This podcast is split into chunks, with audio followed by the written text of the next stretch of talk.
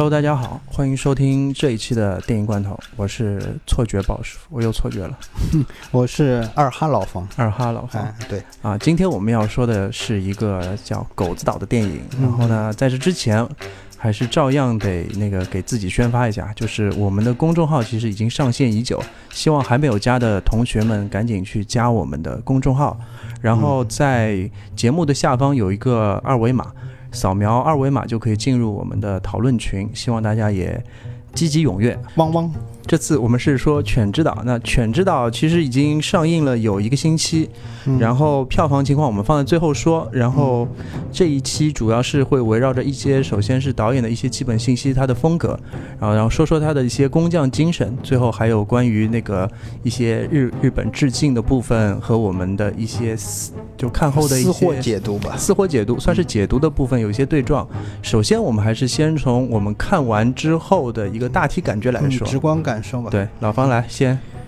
嗯，我看这个电影就是寥寥数人的一个电影院。我我是包场。嗯，对，你是包场的吧？就是我，这是我上次看那个《聂聂隐娘》以后发现人数最少的一次电影院。然后我呃感到这个呃大家对韦韦斯安德森嗯不太了解，应该只能这样说。然后在这个他这个片子，呃，可能今后的命运就是别人都可能都。不了解这个片子已经上映过，然后又下档了。嗯，这但是也这也是韦斯安德森第一次进入大荧幕嘛，也算是。如果不包括那些电影节当中疯狂的这种呃这种去求票这种这种这种情况的情况，对，因为因为电影节当中韦斯安德森基本上都是一票难求的。哦，那，电影院里就是坐的满满当当，连站票都已经卖出去的那种程度。尤其是布达佩斯岛饭店嘛，就反正就是我对这个片子看完的感受就是还是非常奇妙的，嗯，奇妙来解奇妙，对，嗯，也就是我我没想到能够在电影院里看到一部，哎呀，这样一种这种方式来讲述的电影，因为我尽管我们，呃，我我们都了解这种。韦斯安德森的那些风格，嗯，但是我们大部分时间都还是，呃，在我们自己的那种电脑啦，或者是所谓的大屏幕电视机或者小屏幕电视机上看的韦斯安德森，所以从这个角度来讲，在大荧幕看上面看韦斯安德森。他对那种细节的执迷，你可以得到非常直观的感受。嗯，啊，因因为一个屏屏幕不管怎么样，它都很大嘛，对对对，所以所有的细节几乎是扑面而来。对，然后在此之后嘛，你就能感受到这个导演对这部电影花的那种很多很多的那种心血，嗯，和那种很多很多的想法，它都是包含在这个电影制作当中的。对对对，对，这就是我自己的这个直观感受。然后就是我个人虽然没有那种。惊喜或者惊艳或者特别兴奋的这种感觉吧，但是我感觉就是好像自己走入了自己的一个梦境当中。我并不觉得自己能够在电影院里看到这样一部，这不像是应该在这种电影院里播放的电影。它 它的更好的这种，呃。这种播放场地，我个人更像是感觉更像是在那种这种当代艺术博物馆里，嗯，去放一部这样的电影啊，所以我当时的那种这种错位感还是蛮严重的。但是走出电影院以后，我就发觉相当奇妙，因为我一走出电影院，我就看到这种什么狂暴巨兽的海报扑面而来 啊，然后我感觉一种魔幻现实主义的色彩极其浓重啊，嗯。你在说这段的时候，我突然就想到有一部电影也是使用了一一一部分这样的手法，其实就是那个科学睡眠嘛，就是感觉老房进入了那个科学睡眠的幻境之后，就是在看这部动画片，然后走出来之后就是回到魔幻现实的那个中国了。这样，我我看的时候是这样的，我看的时候是为什么叫错觉呢？其实是有两次错觉。第一次错觉是什么？就是第一次觉得这个题材并不是我特别。特别热爱的，比如说动物片或者说是狗子片这种，嗯嗯，因为我是个首先是个猫党嘛，我喜欢猫更多一点。然后呢，完了这期节目完。然后还有就是说，就那种狗狗的话，还有就是电影里出现过多毛发生物这件事情，我其实没有什么太多兴趣。然后还有，以至于对于这个东西，我其实连。之前的物料都没怎么看，你知道吗？就是预告片都错过了。嗯啊，这这这个也是蛮失误的。最后在老房的提醒下说：“哎，我们下期要做狗子岛。我说哦，行行行，我必须得去看啊。这就是第一个错觉。第二个错觉其实是一次放映事故后的什么崇拜啊？怎么说呢？就是我在这个电影院看的时候，这个放映厅很神。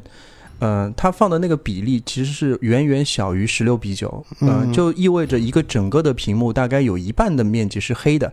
他只是留了当中一小块十六比九的地方在放这个电影，这个这个明显是放映事故。对，然后但那个时候因为我也没看那种宣发和物料嘛，然后之前他的布达佩斯大饭店其实已经惊到我是用了那个方形构图，对我觉得用的真的很妙。聂隐娘用的也是方形构图，哎，对，聂隐娘是他之后出来的嘛，后面还有一部就是我不是潘金莲，都是用了这种很神的那种对呃摄影技法，我觉得应该还是。向他有点学习的，那在看到这个情况下之后，我就第一秒就觉得哇，好神啊！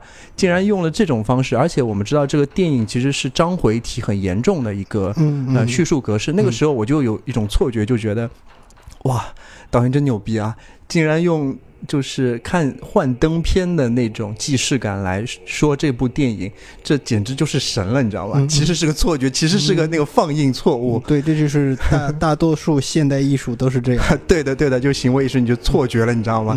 当然，呃，除却这个之外，我仍旧是觉得这部电影我是非常非常喜欢的。嗯，真的是非常喜欢，因为它就是满足了我对一个，就是我是一个设计师，满足了一个设计师对动画电影教科书般所有的。的想象，对吧？对，怎么说呢？就是第一点就是它有形式感，嗯啊，第二点就是它既有形式感，也有基于形式感的很充分的想象力啊，一定要和形式感很强烈才行。而且它还还还在正常叙事。嗯，对的。第三就是它并不是一个简单的叫做动画片的东西，它背后还是有一些精神内核的，可以去追寻的东西。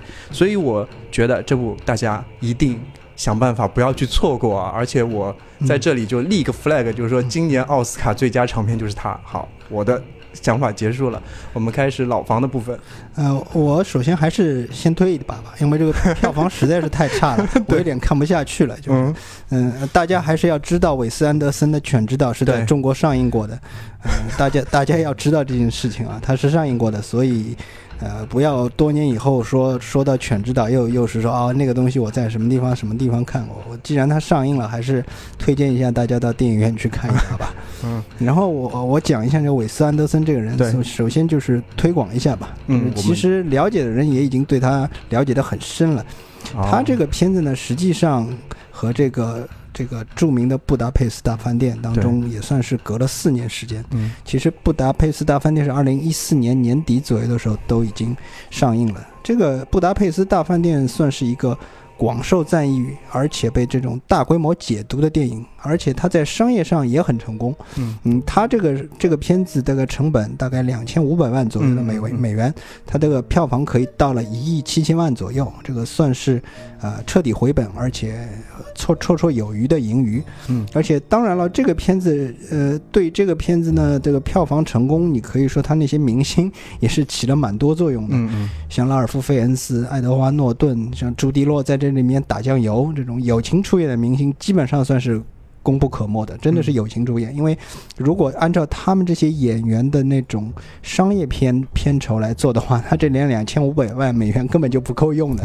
所以人家都是看他面子，然后去演个什么，就是没几个没几分钟戏的角色，对吧？而且这个像蒂尔达·斯文顿就演一个什么九十多岁的老太太，还整天跟这个拉尔夫·费因斯。演的那个大堂经理搞在一起的那种，有点不忍卒睹的那种感觉。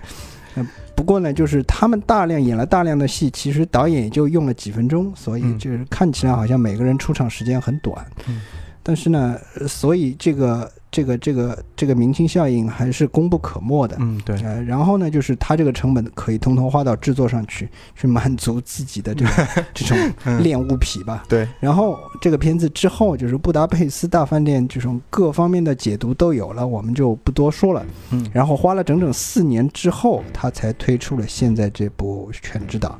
这个时间算蛮长了，就是你想，就是正常我们说这个商业大制作的续集，你就不就比如说漫威吧，漫威的这个当中相一个一一一部影片和另一部影片当中相隔的时间，呃，就算是就是直接续集的话，也要两到三年时间。你比如说《钢铁侠一》和《钢铁侠二》之间的时间就是两年到三年左右吧，基本上就是这样一个时间。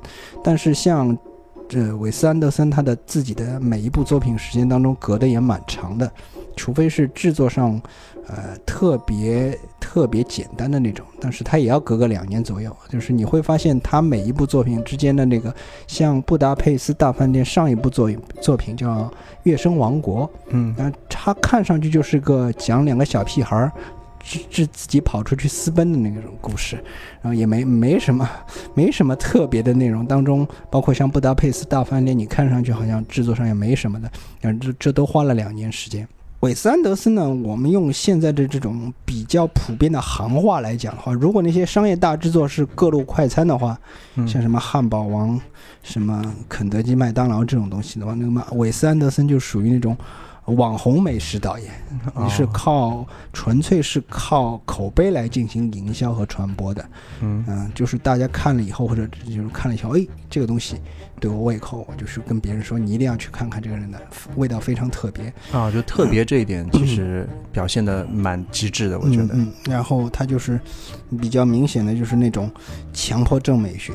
恋物癖，就是我个人的感觉，就是他的电影美术风格，就是嗯，强烈追求那种轴对称了什么的啊，居中。其实这个东西呢，我觉得它是那种不那么不那么深刻和恐怖的库布里克。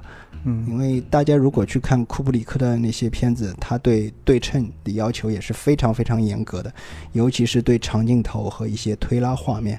尤其是他对那种变焦画面的那个使用，也是那种，呃，非常非常独到和而且能力非常强的。其实像这一波库布里克的追随者，其实在好莱坞当中还有不少。你觉得诺兰其实算是一个他当中的变种，还有一个比较明显的就是那个大卫芬奇。嗯，大家可以去注意注意一下。然后他他们追求的就是在固定的画面当中，啊，通过那个角色的移动，而不是摄影机移动来叙事。因为我们知道，像那个现在这种商业大片讲究的是快切镜头，然后镜头动不动就大概一一到两秒钟就切掉了。就是慢一点的，两到三秒钟，无论如何都会切一个镜头了。对对，至少韦斯安德森这个里面，至少他有些镜头，他需要重要的镜头，大概也就是固定一个画面，大概是至少十秒钟以上。然后长一点的，大概可能半分钟到一分钟不等。哦，就是指它一个画面非常稳定啊，静态的那种镜头会保持的时间很长，嗯，对吧？对，它就是靠人物和角色在这个镜头里面动来动去，这个镜头本身它不怎么动，或者动的一种方法就是它移动镜头，呃，嗯，制造一种镜头上的悬念。其实，呃，诺兰就喜欢干这种镜头悬念的事，也就也就是举个什么例子呢？他在《月升王国》当中有一个镜头。他先是把镜头直接推到一个主角的身上，而以脸上，然后他这个脸在左右看，他就是看这个桌子旁边好像少了一个什么人。这个时候他在左右头在左右动的时候，那个镜头是就是固定的嵌在他那个头上的。然后呢，镜头往后推，哦，往后撤，一下子就把那个这张桌子整个拉出来了。他就我们也能看见桌子上好像少了一个人。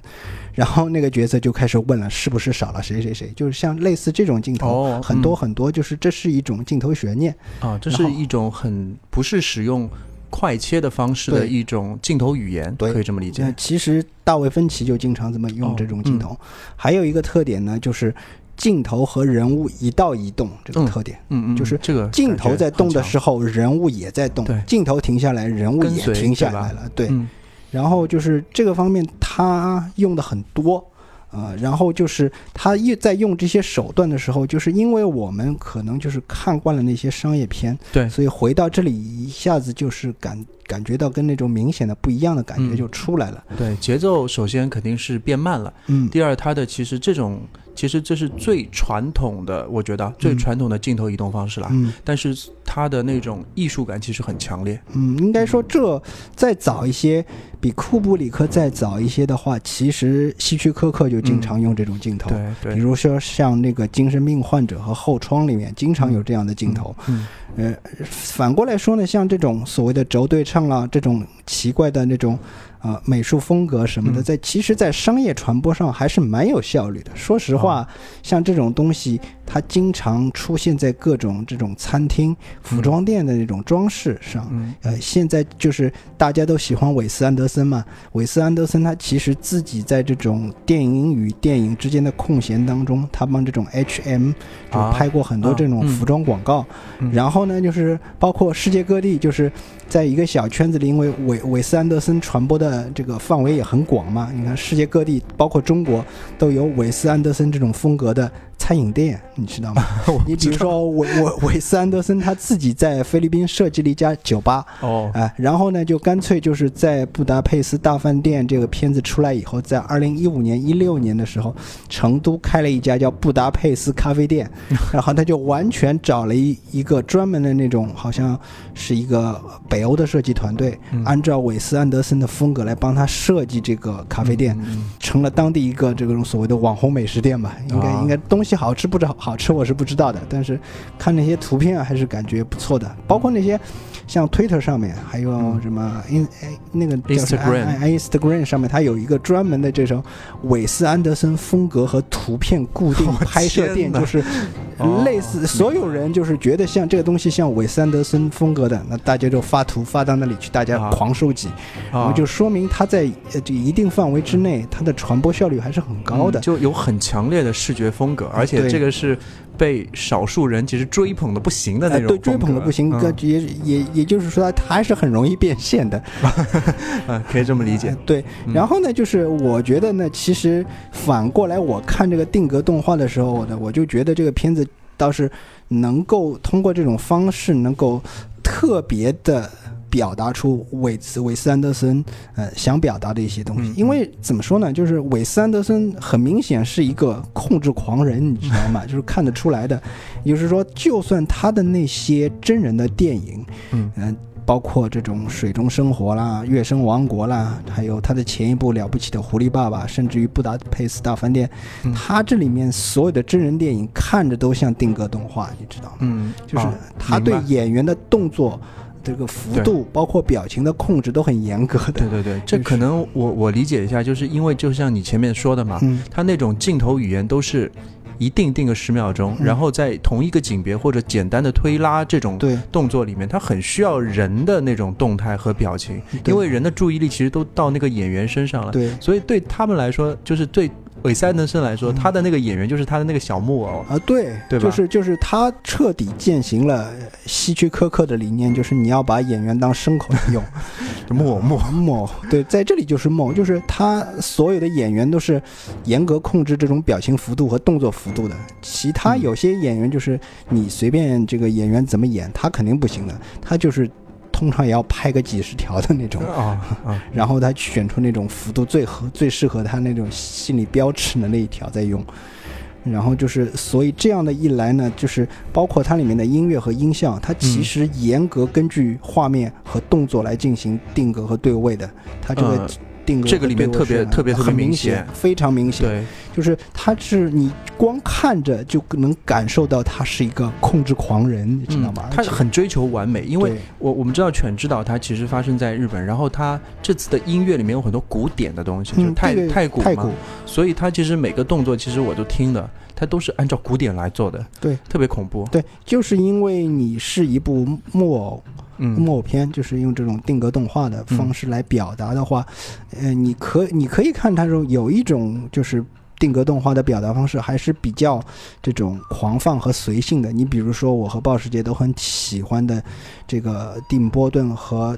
的那个叫亨利·塞瑞克做的《恐怖惊魂》万万圣惊魂夜，就是这个片子也是个定格动画片，但是他那个表现方式就是自由很流畅很多，他这里面就不是的，就是所有的动作和音乐几乎是一起动的，节奏感，对，联动性很强的，对。然后呢，就是他这个片子还还很还很长，就是信息量也很大。它相对它的前一部那个定格动画就是了不起的狐狸爸爸。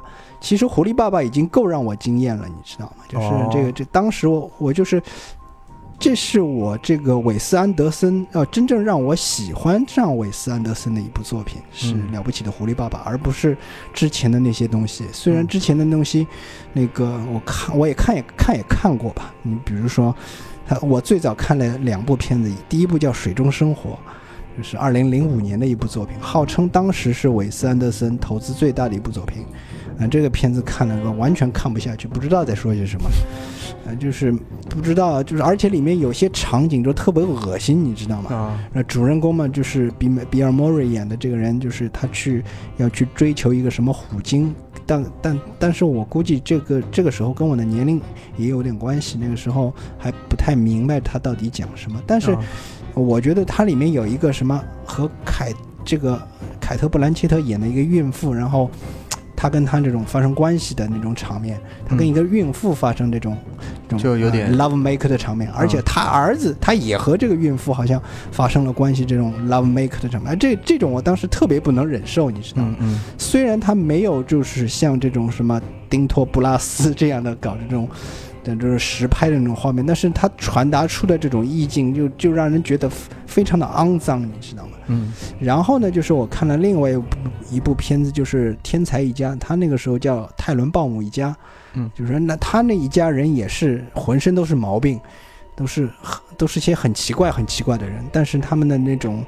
社会地位好像还挺高的，嗯，然后这个这个这个这个吉恩哈克曼演的这一家之主也不算一家之主了，就是一家臭名昭著之主，就是，但他当中他这那群孩子，在他的带领下，呃，活的都不幸福。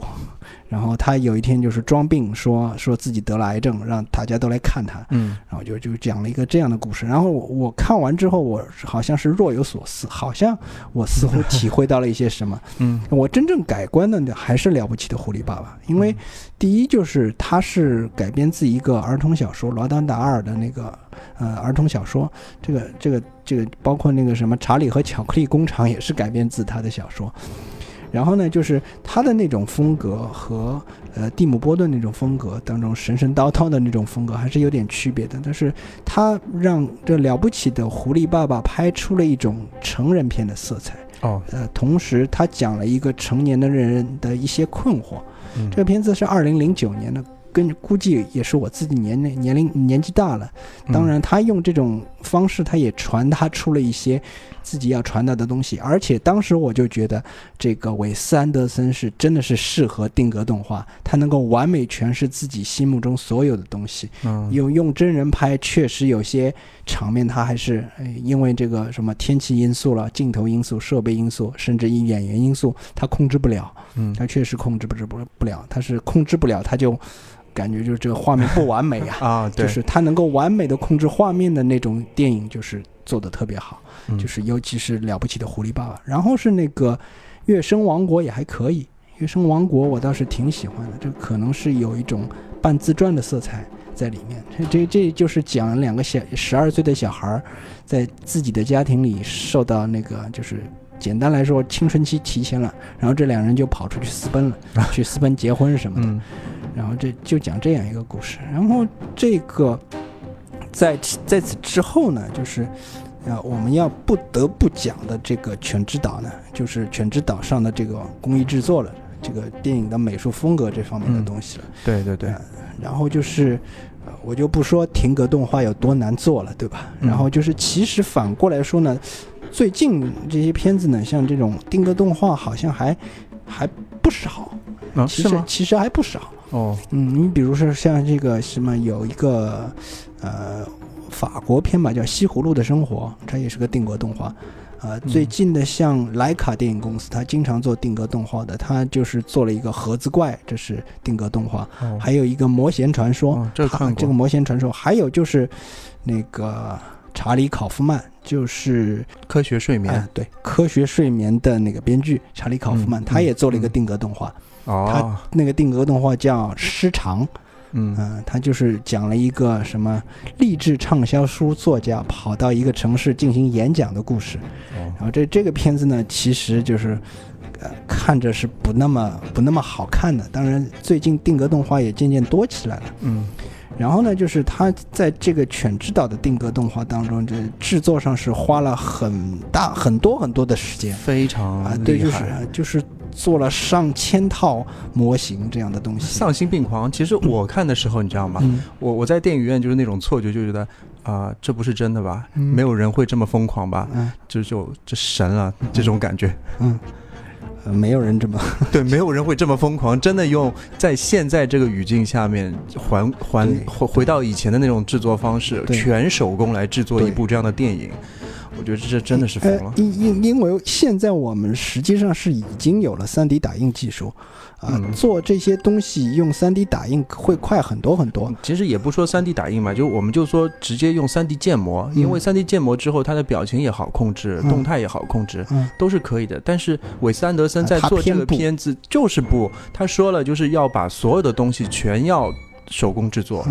所有的东西啊，就是你看到的所有字幕也好啊，所有上面出现的平面画面，所有街道上的那种小卡片，以及是那个那个束缚啊，那种什么灯箱，全部是手工制作的。这我们看来有点没必要，但它但它就是需要这样的质感，这还挺牛逼的。嗯，就是在海海面上的一些雾气用了一点电脑啊，对，前面老方也跟我说了。嗯，然后就是他就是为了那个呃，就是。模拟那种狗的视野和移动，他就是把很多狗兽放到狗狗的身上，然后让它们自由的跑来跑去，然后根据这个画面来去捕捉那种感觉，对吧？捕一格一格的去捕捉那种感觉，这个真的是像你说的。丧心病狂啊！就是那种手工的质感，就是无处不在。对，就是你一眼就能看出这些狗狗的毛发和包括一些背景，全部都是手工做出来的。对，就是没有没有那种就是制式化的痕迹。对对。因为手工制作它有一些微妙的差异在里面的。对。那这种差异就让你觉得，让让你觉得顿时毛骨悚然，你知道吗？这这东西就是其实和大家有些大师一定要用那个胶片摄影机。那有一点像，对吧？胶片摄影机也是属于那种很费工的一个 一个工序，对对。但是它就是为了保证那个胶片感和所谓的卡式噪点那种感觉，对，对就一定要用那种东西。嗯，像像这种确实可以算得上是工匠精神了，就是。嗯，我们国家经常在推崇的这个东西，大家我我觉得就是有关国家机关和相关单位，大家应该直接就是发这种票子，大家去观摩一下什么叫工匠精神，你知道吗？然后这一点在这个。比较浮躁的这个商业制作环境当中，真的是异 异常难得。嗯，尤其是像我这种电影院出来就是扑面而来的，就是那个什么狂暴巨兽这样的片子，对吧？又又一次提了狂暴巨兽，你对巨石强森一定有些其他的想法，我跟你讲，因为他这个片子最近来也很多，啊，像什么朱曼记啊什么，他对啊，他他拍片特别快，你知道吗？这就是他现在已经变成了这种商业大作量产型选手。哦，对，对比我们这个电影花了四年在那儿做魔发，这毛发对吧？嗯，做做疯子在那儿做毛发，在那儿建模，但给某一每一只狗的不同形态建模，这种事情好像就是对，真的是让人难以置信啊，真的是难以置信。然后就不得这个片子还不得不讲的这个情况，就是它关于一些隐喻致敬，尤其是一些这种它在这个。这个怎么说说呢？就是他特别把它放到了日本，嗯，等等等，尤其是按照我的说法，就是昭和年代的一些语境当中。哎，对对对，对，就是我们说的，就是一九八八年之前的日本，嗯，不就是我们这个泡沫彻底崩塌之前的那种那个日本，嗯嗯。这这方面的内容还是很明显的，因为对的，嗯，这个这个致敬，也就是这个年代是日本的二战前后的一些年代，然后它里面的一些，呃，很明显有些内容，像那个废弃的恐怖岛屿，就是我们也知道那个日本有一个废弃的恐怖岛屿嘛，就是经常出现在恐怖片里面的，还有一个嘛，就是这种。这种生化实验这个东西，对吧？它这里面也有。我觉得这个他是这个安德森是不是知道七三幺细菌部队这个东西？他其实像像很多方面，就是像那个反派，对吧？像那个小林市长，嗯，小林市长就给我的感觉就是特朗普和东条英机的混合体，还还有一点点像哎某些其他什么这这个这个独裁者，对吧？嗯。还有就是那个他通过那个狗的角度呢来描写人类，然后这里面的人类，尤其是反派人类的动行为啊，就是异常的荒诞，你知道吗？嗯，然后也特别像这种当时呃让我感觉就是像这个。二战期间的这个旧日本陆军那种参谋本部的那帮人，号称的那种中国通什么的，实际上做出来的事情一个比一个奇怪，你知道吗？嗯，尤其是那些他们发布的一些奇怪的命令，让让部下都难以理解，然后就盲从呀，什么的。这个这个我因为整个片子其实是有种中二的脱力感。就是有点像脱，就是脱力喜剧了，就是日本的一种很，就是怎么说呢，就无厘头一点的那种感觉的一喜剧，然后，但是它的。就是安德森自己的那种讽刺感是无处不在的，对他留了很多这样的东西。这种东西呢，他也没有释放的特别特别的明显。嗯，然后呢，就是举个例子，就是我跟鲍师傅也聊到过的，就是投票这件事情。投票，对对，就一开始那那几只狗狗在一起的时候，他动不动就一个事情，先要投票。像那个爱德华·诺顿配的配音的那只狗叫 Rex。他他他他就是他们发现天上掉下来一包垃圾，然后这垃圾里面有一些东西，正要他们要开打之前，他说的，在我们像疯狗一样打起来之前，我们先看看这里面有些啥东西，值不值得我们去搏命，对吗？嗯，对。然后他们就把这个垃圾袋撕开来。仔细清点了一下，发现，哎呀，这些这些东西还是值得我们搏一下的。然后呢，他们就冲上去和对方那几只，那个就毛很多的那种狗，因为我不是狗控，我也不知道是这这是这都是什么狗，狂打一阵之后，其实这这个打架打的也蛮血腥的，嗯嗯，把一只狗的耳朵都撕下来了，对这个。就是就没办法，然后他们事后获得胜利之后，一边吃还一边嫌着里面的东西难吃。对，然后那几只狗狗还还开始说自己当年如何如何，对吧？其实也就六个月前如何如何。嗯，然后说到投票，他们就是。其实有点有点小讽刺的，就是明明知道四个人是一帮的，对吧？对他们那还要做一个仪式，说我们投个票之类的。就就那个那个，他们一共是五只狗嘛。对。然后那那那个当中那个就是那个首领这只狗，嗯，呃，首领这只狗跟他们的那些三观不合的啦，实际算是。然后他们每次都要投票，因为明明都知道他们必然会获胜的。然后他们还非要投一次票。走形式，走形式，走走形式，这个这个这个这个就是让我是。有点乐不可支的了，对，就是可能这挺好笑，真真的还蛮好玩的。嗯，对，然后就是经常有一种他们那种过于荒诞的行为出现以后，马上被打脸，然后大家也只是一脸淡定。嗯，就是这里面所有的人几乎不到几乎不到生死攸关的时刻都不会惊慌失措的，大家都很淡定的，你知道吗？默默的接受这一切，对吧？然后这个这个也很很有意思。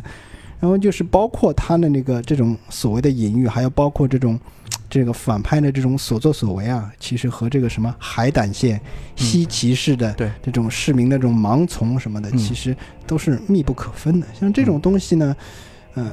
也难怪他当年啊，在去年在柏林得了一个银熊奖的导演，因为柏林的那个奖项算是政治色彩比较重的。嗯，他在这里面他有一些呃很多很多的这种政治色彩的内容在里面，但是他的高明地方在于他没有就是跳出来讲我这就是政治隐喻啊，大家注意看，我这是政治隐喻，他他不讲的，对，他就告诉你啊，他们就是这么做的。对，然后你我你就觉得这种讽刺就是正好。好到这个位置，而且也挠到了痒处，也没有让你显得这种撕破脸皮、吃相很难看的那种讽刺。对，因为讽刺就是恰恰到这样的一个位置、这个角度就可以，这种程度就可以了。对，你再深挖下去，那种这种这种血肉模糊的这种东西，那是 Oliver Stone 那路货那一路，他不是的。对，呃对，然后他就是轻轻揭开来给你看一下，就算是伤疤。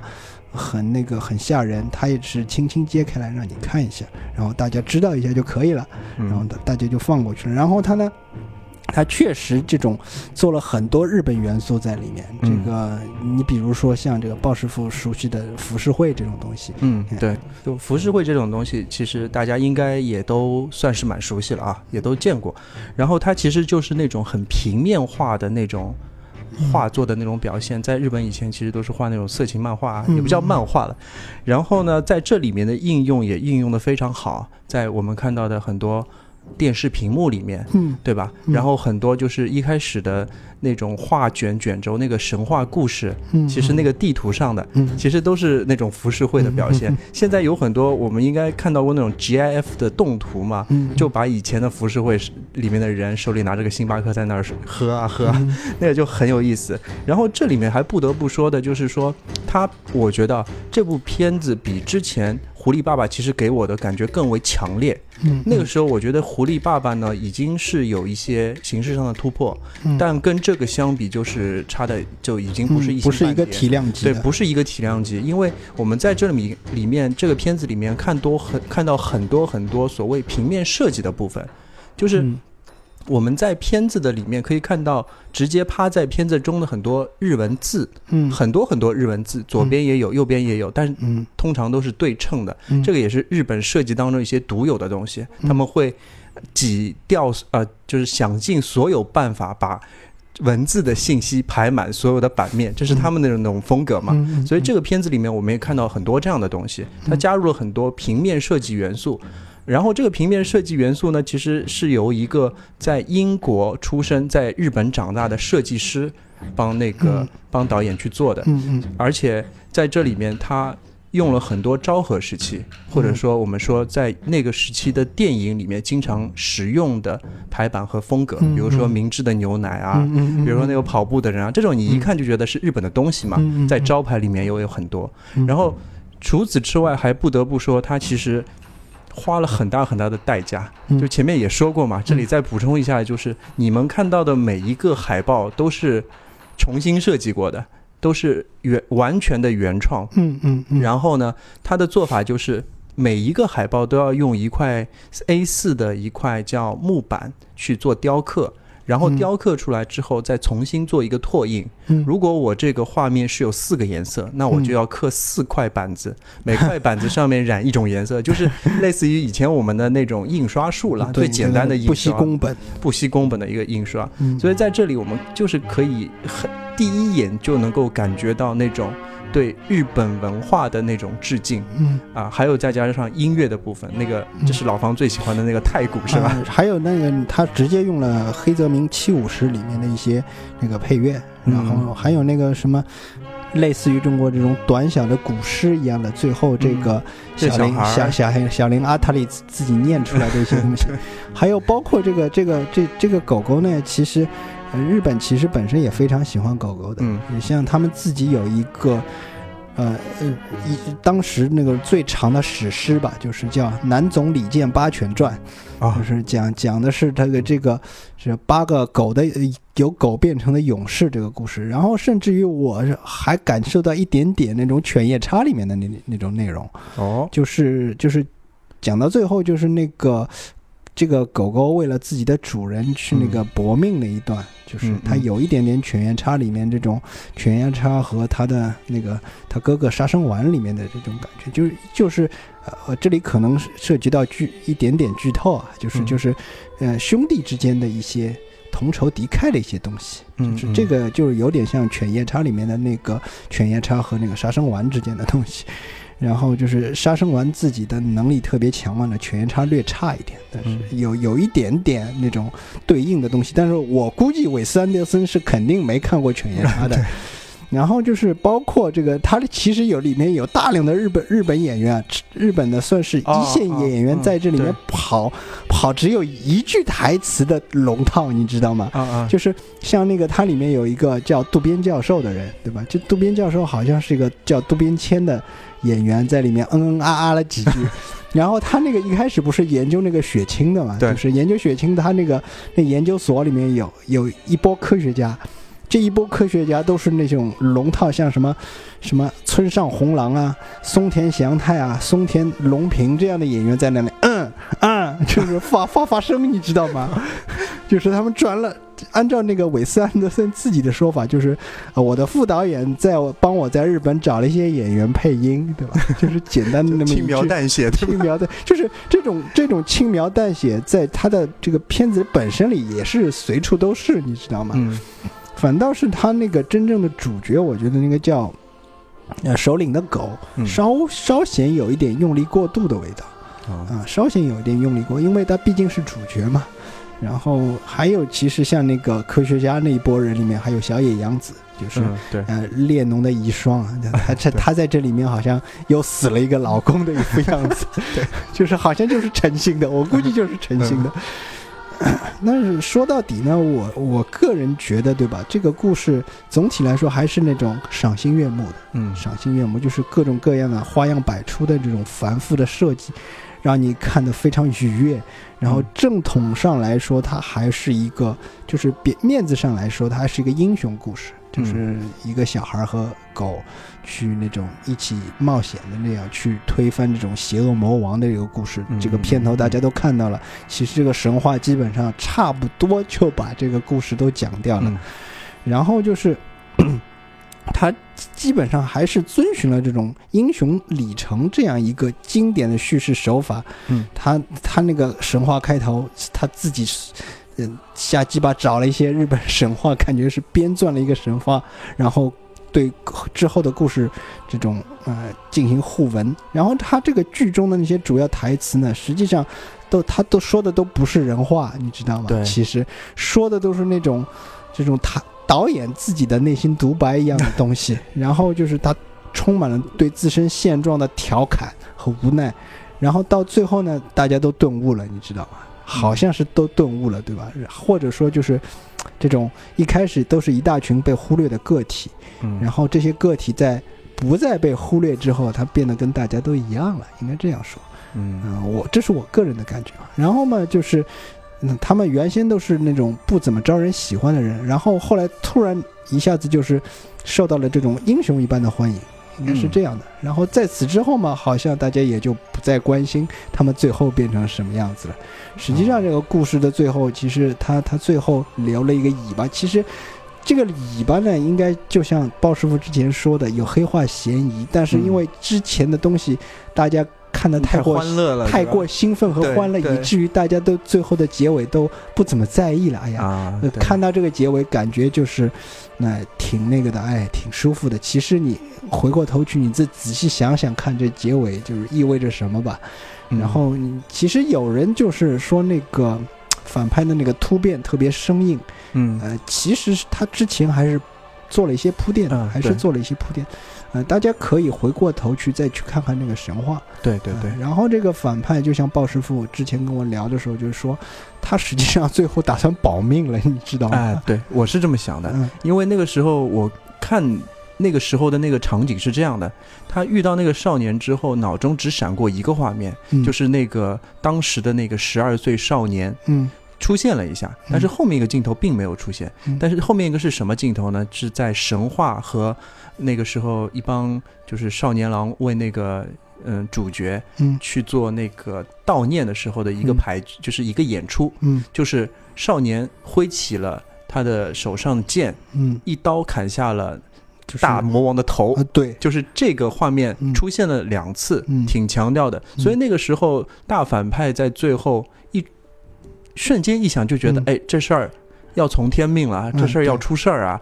我得接下去，他马上做出的抉择就是我要保命，我至少要把这个政治，这是政治的手腕嘛，我得把我这一族至少保存下来，才有办法去做一个反抗。所以他后面做的一些行为，比如说我去救救这个少年也好，我都觉得这是一个政治化的表现。嗯，所以我觉得从那个时候开始，就有些。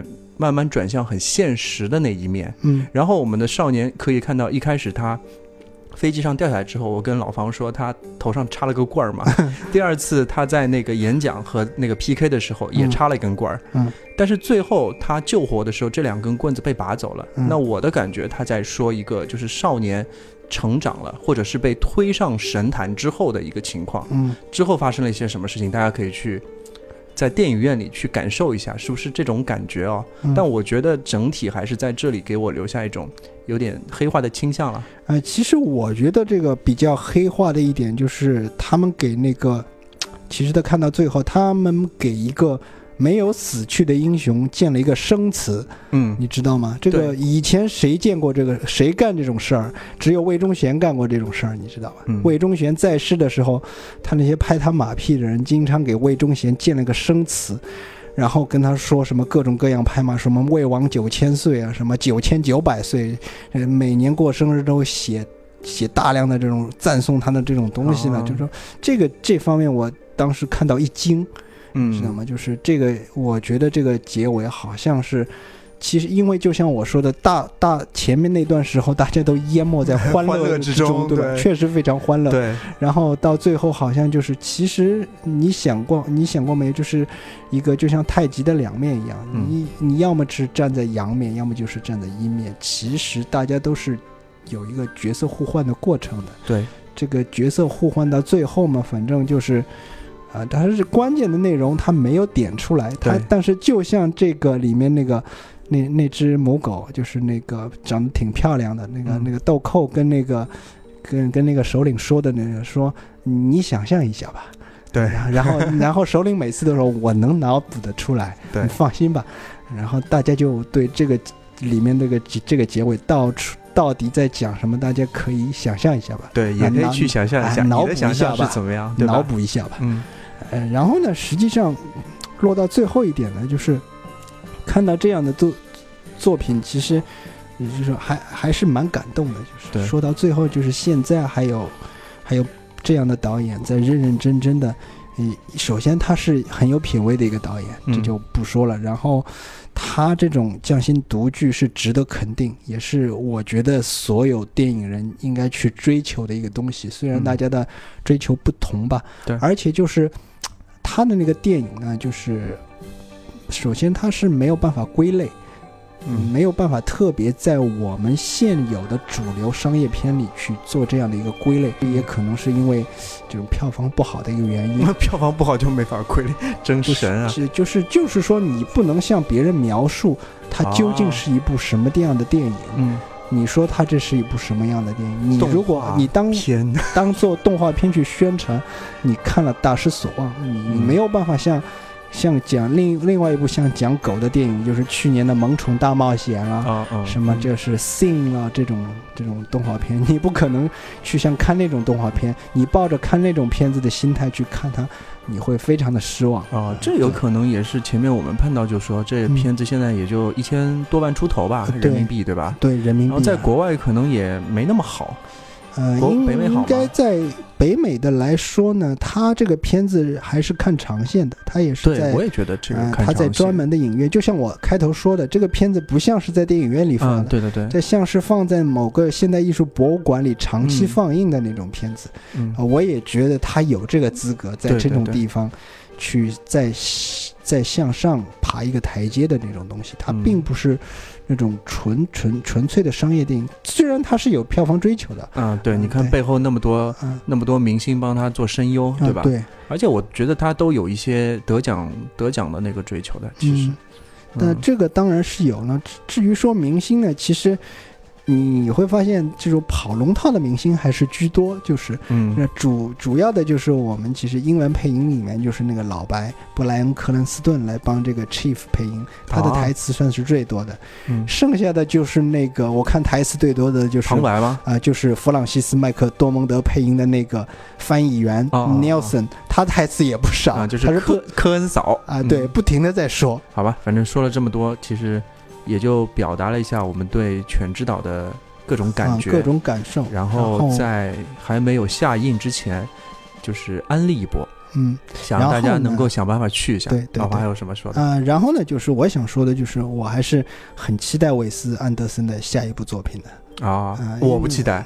我是这样的想法，不期待，因为我觉得像某种设计师或者独立精神那种人，我对他那种期待，其实和对漫威续集这种电影的期待其实不太一样，对，很难称之得上叫做期待了。就是我很希望多年不见之后又看到一个惊喜出来，对，所以可能说这也不算期待我，所以觉得这样想法，呃，因为是这样的，你看像韦斯安德森呢，他也不可能就是拍完《犬之岛》这种体量的作品之后，马上再去拍一部什么东西，他肯定要等个四五年或者是快一点嘛，三年左右再推出下一部新作。